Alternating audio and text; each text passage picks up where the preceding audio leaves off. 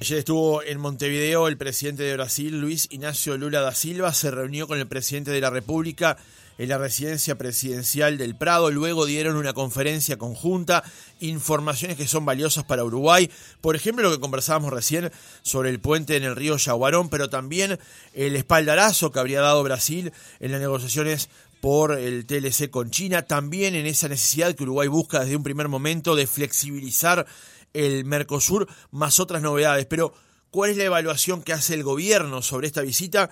Estamos en comunicación ahora con la vicepresidenta de la República, Beatriz Argimón. Vicepresidenta, ¿cómo le va? Buenos días.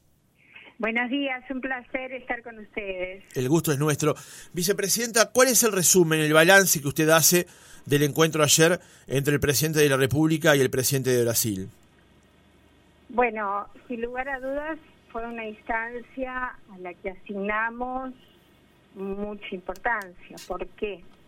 En primer lugar, me parece que la visita del presidente de Brasil a nuestro país eh, ya fue un gesto en virtud que manifiesta una voluntad de, de acercamiento y de de intercambio que, se mide también por gestos eh, en términos de un acercamiento personal.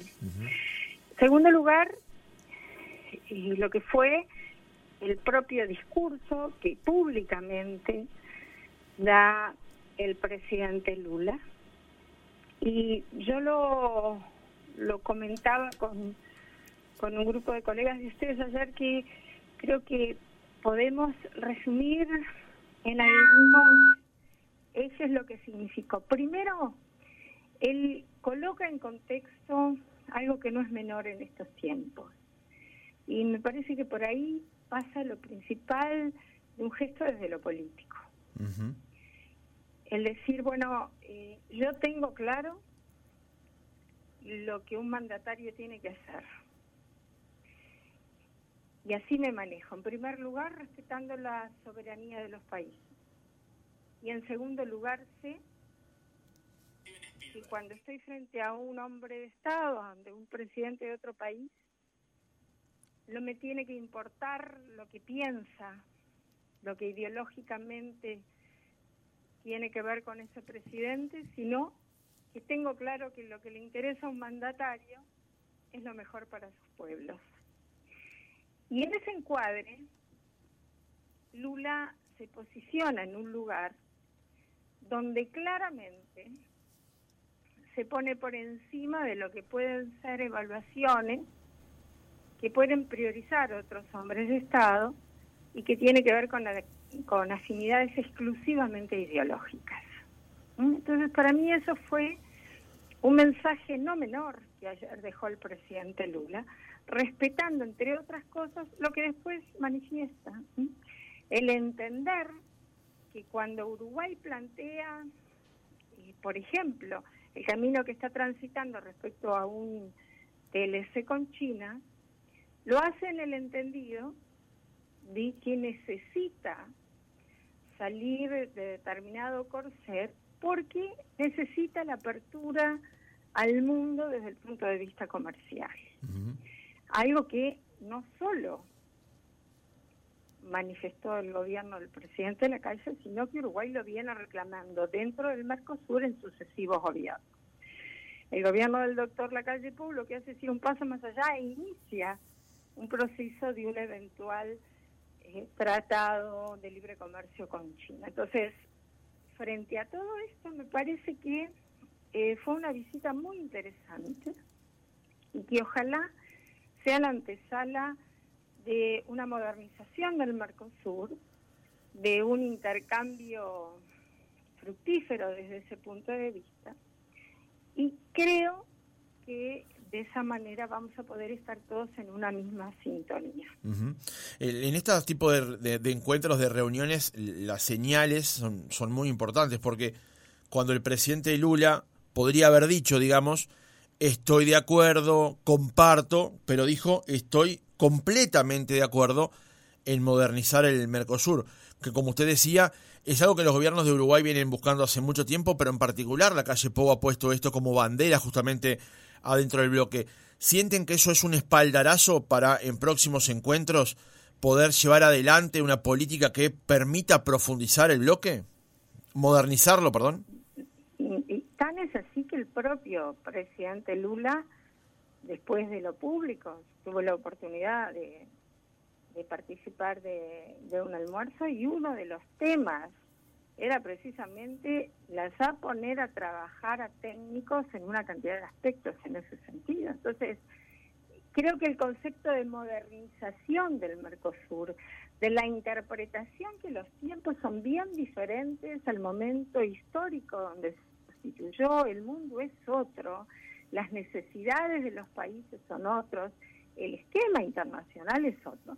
Entonces me parece que corresponde llevar adelante ese proceso de modernización y entender lo importante de tener acuerdos dentro del Mercosur, pero también visualizarlos en el mundo actual. Yo creo que Lula lo dejó bien claro ayer, así que esa voluntad de inmediatamente ponerse a trabajar en aspectos del Mercosur y en aspectos bilaterales de los países me pareció realmente un gran mensaje y a mí me gusta reivindicar esos momentos donde los hombres de Estado se ponen por encima de la coyuntura y de las ideologías, pensando fundamentalmente en sus pueblos.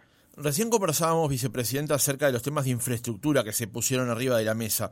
¿Cuáles valora especialmente de ese encuentro? Bueno, eh, hay, hay eh, también otro aspecto a destacar. ¿no?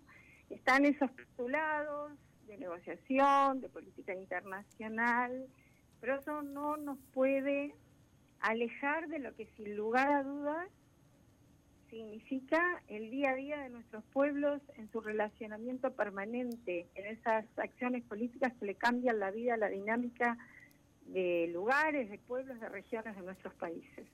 Y en ese sentido, cuando se habla, bueno, de las, del puente con Río Branco, de, de lo que implican medidas puntuales, en el aeropuerto binacional con Rivera, bueno, todas esas cosas hicieron de ese encuentro también, vuelvo a decir, un encuentro bien importante, porque no se dejó de lado lo que implica el relacionamiento de dos países hermanos, donde, entre otras cosas, por ejemplo, hay fronteras que se pasan caminando y que implica una vida cotidiana de nuestros pueblos bien cercana.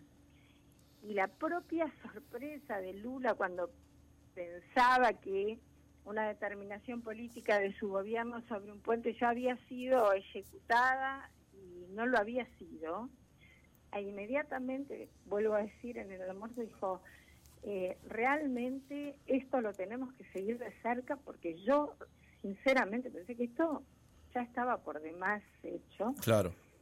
Muestra la importancia también que los hombres políticos deben dar, no solo a esos eh, lineamientos estratégicos internacionales, sino también al reconocimiento de lo que las políticas públicas puntuales hacen a la vida de la gente. O sea que creo que fue una visita muy rica, que encontró a dos mandatarios con una mirada por encima de lo coyuntural y por encima de las ideologías que por lo menos yo valoro.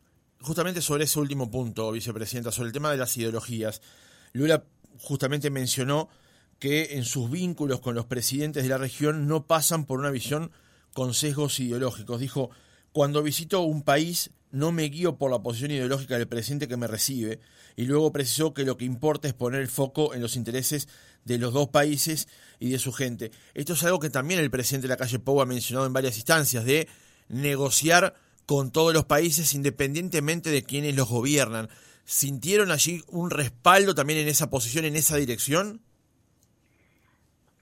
Eh, yo no sé si catalogarlo como respaldo, porque eso tiene mucho que ver con eh, lo que luego significan acciones puntuales. Lo que sí sentí es que eh, ambos mandatarios, eh, desde su lugar, elevaron la mira como hombres de Estado. Y en estos tiempos donde lo cotidiano, la inmediatez, parece que es lo que manda, poder tener y asistir a una reunión de dos mandatarios diferentes, con distintas trayectorias, de distintas generaciones, pero que interpretan la necesidad de que nuestros países estén a la altura, nuestros países y nuestro continente, estén a la altura del nuevo panorama internacional y del nuevo esquema internacional, me pareció muy importante y auspicioso para eh, una América Latina que muchas veces, eh, bueno, eh, parece anteponer ideología lo que implica llevar adelante ese posicionamiento de una América Latina que es indispensable frente al panorama mundial que transitamos y que tiene que rebundar en una mejor calidad de vida de los ciudadanos y ciudadanas de este continente. Vicepresidenta, ¿cómo vio el, acto que vino luego de la presencia de, de Lula en Suárez, ese que ocurrió en la Intendencia de Montevideo? Y se lo pregunto porque ediles de su propio partido han señalado como una cuestión política, como una oportunidad política que ocurrió en ese acto allí en la Intendencia. Sin lugar a dudas, eh, la propia convocatoria que hace un partido político a la Intendencia muestra que no era un acto que tenía que ver con la visita oficial, ¿verdad? Fue un acto que fue convocado por la intendenta en un premio que por primera vez se organizó para darle al presidente Lula y, yo vi la convocatoria con la bandera del Frente Amplio, ¿no? Este, entonces, evidentemente fue un acto político y eh, entiendo que eh, a veces es muy importante separar lo que es la institucionalidad en un momento donde se estaba llevando adelante un acto eh, protocolar, organizado entre dos países, frente a algo que podía ser un premio, pero que obviamente se desdibujó frente a lo que fue una convocatoria de un partido político. ¿Hubo una utilización política entonces, advierte usted, de la llegada de Lula a Uruguay? En verdad creo que la convocatoria que se hacía al acto con la bandera del Frente Amplio motivó que un acto que podía ser institucional terminara siendo un acto político. Vicepresidenta, buenos días. Yo le voy a cambiar un poco de tema porque al principio de esta semana usted estuvo recorriendo el norte del país. Allí, en declaraciones a la prensa, usted dijo que una de las razones por las que eh, hacía esta recorrida por, por el norte era para... Eh, chequear de manera correcta si todas las ayudas que había dispuesto el, gobierno para paliar este déficit hídrico, esta sequía que están enfrentando los, los productores, llegaban a donde tenían que llegar. ¿Qué balance hizo esta recorrida por el norte y qué pudo recibir allí de los productores? Bueno, yo agradezco la pregunta y los escuchaba atentamente previa la nota cuando ustedes decían que eh, se, se prevían lluvias para el centro y norte del país, especialmente zonas muy afectadas. Es una muy buena noticia, ojalá estas lluvias se concreten y sean abundantes, porque recorrer eh, nosotros hicimos además una recorrida aérea para ver lo máximo posible el territorio. De verdad, es una imagen que angustia, porque eh, ver esa sequía profunda a lo largo y ancho del territorio realmente es alarmante. Parte del objetivo de nuestra recorrida es algo que hacemos habitualmente y que tiene que ver con el trabajo en el territorio. Porque muchas veces se toman decisiones a nivel político y cuando uno va a, tener un diálogo con quienes tienen que ser sus destinatarios, encontramos o que muchas veces no están informados de que estas políticas existen o que muchas veces eh, hay eh, una forma tardía en llegar la respuesta. Y no hay cosa mejor que ir directamente al encuentro de los protagonistas. Eso fue lo que hicimos, estuvimos en parte del recorrido con, con los presidentes de las comisiones de ganadería, agricultura y pesca de ambas cámaras y pudimos de primera mano conocer la realidad y ver cómo de distinta manera hay que profundizar sin lugar a dudas la información, por eso llevábamos un punteo de las medidas que hasta ahora el gobierno ha tomado. Y también recibimos propuestas, evaluaciones y, y, eso obviamente lo vamos a volcar a nivel de los, de hecho ya lo estuvimos haciendo, a efectos de mejorar esos tiempos porque nos parece indispensable. Los productores están obviamente también, eh, después de la evaluación, que por tercera vez consecutiva estamos transitando una sequía, esto implica ver claramente que lo del cambio climático es una realidad tajante y que por lo tanto hay que tomar medidas de prevención tanto a nivel de Estado como a nivel de los propios productores. Y en ese sentido nos parece que es bueno que todos estemos en la misma sintonía y avancemos. Lo que no podemos esperar es eh, empezar a trabajar estos temas a fin de este año, sino que tiene que ser un tema que nos encuentre juntos trabajando desde ya para prevenir. Y eso tiene distintos niveles de acción. Algunos que tienen que ver con la prevención respecto al riego.